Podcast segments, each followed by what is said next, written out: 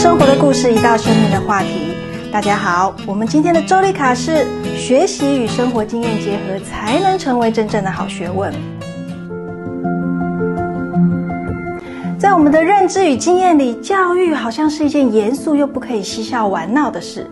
在孩子面前，好像我们抬一个长辈的架子，说教管教比较容易一点。在一群孩子中间，我们第一眼看见喜欢的是乖巧、规矩又成熟的孩子。他们常常会被赋予较多的学习任务。反过来，调皮、淘气、好动的孩子呢，第一时间不得人喜爱，自然他们在学习任务上就会比较少。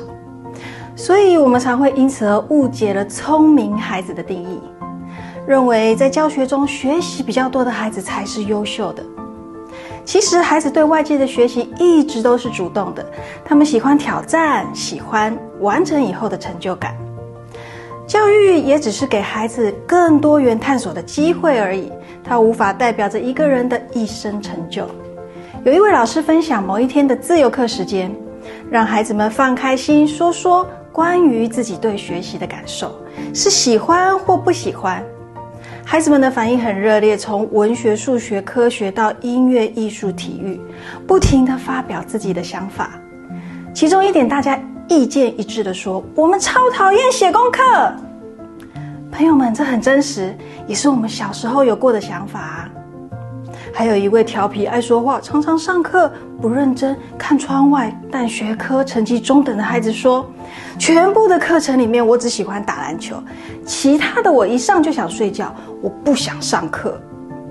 但后来孩子停了一下，想了一下，笑笑的说：“嗯，那些课程学了还是有点用处啦。”听老师分享到这里，觉得老师和孩子聊天谈心中间有着信任感，彼此能敞开心说话，很幸福啊。教育的运用也是如此。借着信任感和自由课的时间，让孩子说出自己的想法，并让孩子听见自己说了什么。孩子很快的就会发现了，学习和生活不是毫不相干的两件事。不管是什么样的孩子都好，只要孩子发现学习的真正目的之后，想让孩子自动自发的学习，就不是一件很困难的事喽。教育里的认知学习固然很重要，但是在生活中的运用跟体验也十分的重要。我们人格发展均衡，可不是只单靠认知学习哦，还需要跟生活的经验结合，才能成为真正的好学问。欢迎本期话题有任何反馈和疑问，都欢迎留言哦。我们下次见。